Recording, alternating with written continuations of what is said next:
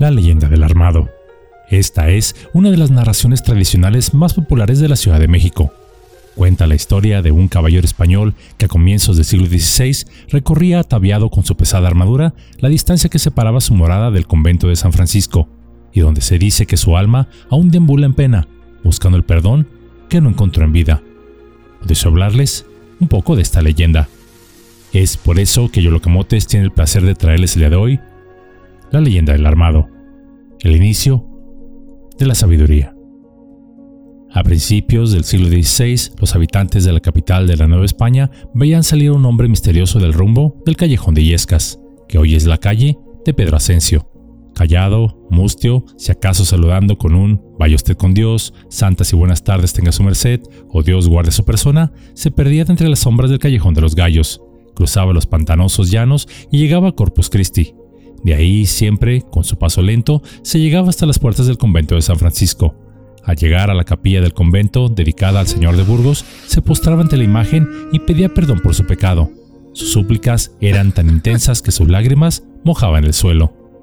Ahí permanecía orando, gimiendo y pidiendo perdón, sin que nadie osara acercarse para enterarse de qué clase de culpas solicitaba expiar. Antes de retirarse, besaba el suelo siete veces, para enseguida levantarse y continuar su camino, ello hasta llegar a otra iglesia en donde repetía sus oraciones así como sus lamentos.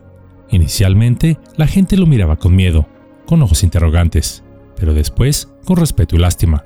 Sin duda alguna se trataba de un caballero, ello a juzgar por la ropa que vestía, toda negra, de seda, además de la pesada y brillante armadura el cual portaba, su espada en la que todos reconocieron como hoja de un caballero hidalgo, así como un puñal de izquierda o de misericordia, pues durante un duelo estoque jamás se remata al rival cuando éste ya agoniza, sino que se le remata con este puñal considerado misericordioso para que el rival ya no agonice. Así, año tras año y noche tras noche, se le veía cruzar callejones y plazuelas, ingresar al templo y sollozar a los pies del señor de Burgos. A este caballero misterioso se le llegó a conocer como el Armado. El armado tenía bajo su servicio a una dama que solo salía para comprar lo indispensable para alimento diario, así como para escuchar la misa en la iglesia de la Concepción. Pero jamás se interrogó a esta sirvienta ni se supo el nombre ni la alcurnia de su amo, el armado. Las gentes decían que se trataba de un conocido caballero que había sido una persona mala en su juventud, violando damas, engañando esposos, maltratando indígenas y estafando al que se dejaba. En fin, hagan de cuenta cualquier político de hoy en día, llevando el armado una vida llena de pecados, pero de los cuales parecía estar arrepentido, purgando sus culpas, solicitando perdón en capillas y conventos. Pero lo que pocos sabían es que este caballero era en realidad un hombre de buen corazón, pero había cometido un grave pecado. En un impulso de honor y sobre todo de ego, había asesinado a un hombre en un duelo. El duelo que en realidad se había llevado a cabo por una cosa trivial. Una persona que no había dicho, con su permiso, al pasar junto al caballero. El caballero, ya con los ánimos más calmados y consumido por la culpa, se había retirado del mundo y dedicado a la oración y penitencia. No obstante, un día, cuando su dama salió a comprar un poco de vino y pan, al regresar descubrió que su amo se había colgado de uno de los balcones de la casa. Rápidamente la mujer dio aviso a las autoridades, donde éstas arribaron para bajar el cuerpo del armado, donde aún se le veía el rostro lloroso y triste. En la empuñadura de su espada de caballero estaba enlazada solo una palabra, paz, así como dos estrellas. Al inspeccionar su casa, se vio que ésta estaba en perfecto orden y limpieza, encontrándose además en un cuarto grandes baúles llenos de lingotes de oro y plata, cofres con joyas y objetos de arte, todos de lujo, para quien podría bien ser un gran señor. En algunas versiones de esta leyenda se cuenta que el caballero era un noble que fue asesinado por su rival en el amor, en otras que este es un fantasma que busca venganza, pero la más popular se dice que el caballero era un oficial español que había participado en la conquista de México, y donde éste se sentía arrepentido al darse cuenta que los ríos de sangre que derramó y las vidas que él cegó fueron tan solo para obtener riquezas materiales que no le habían traído la felicidad ni la paz que tanto anhelaba.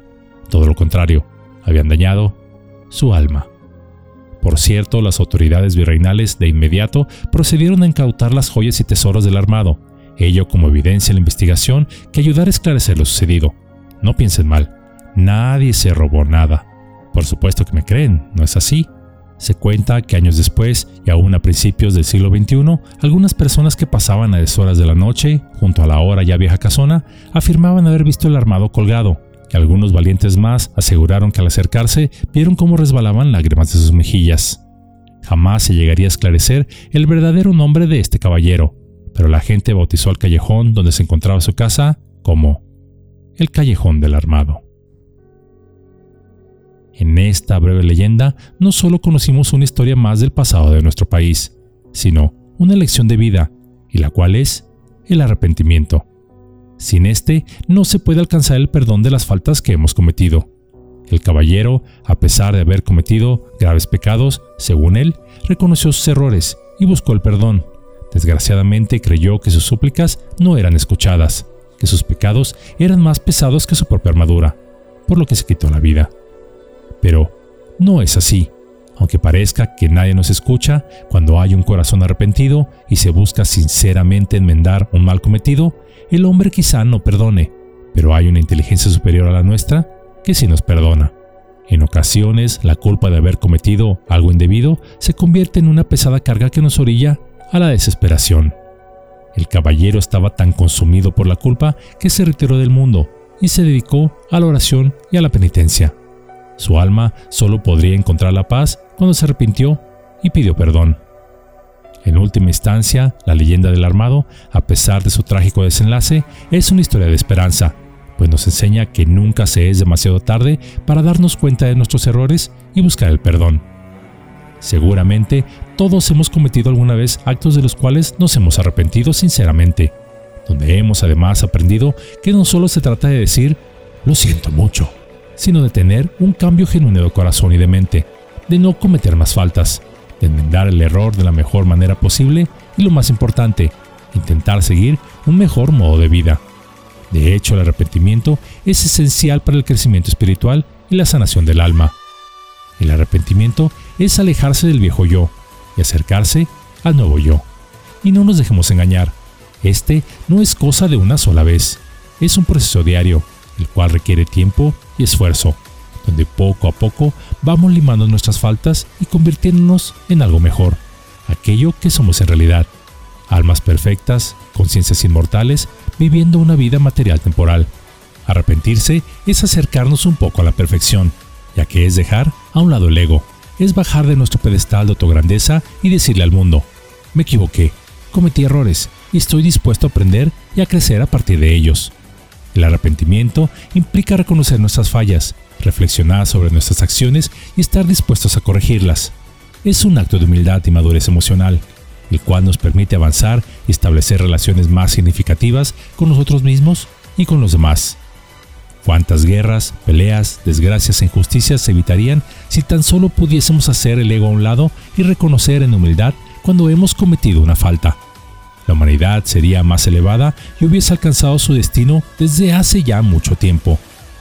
No dejemos que nuestro orgullo nos impida arrepentirnos y convertirnos en una mejor persona, pues se dice por ahí que el arrepentimiento es la tristeza por lo hecho, pero también la alegría de lo que se puede corregir, pues es el comienzo de la sabiduría.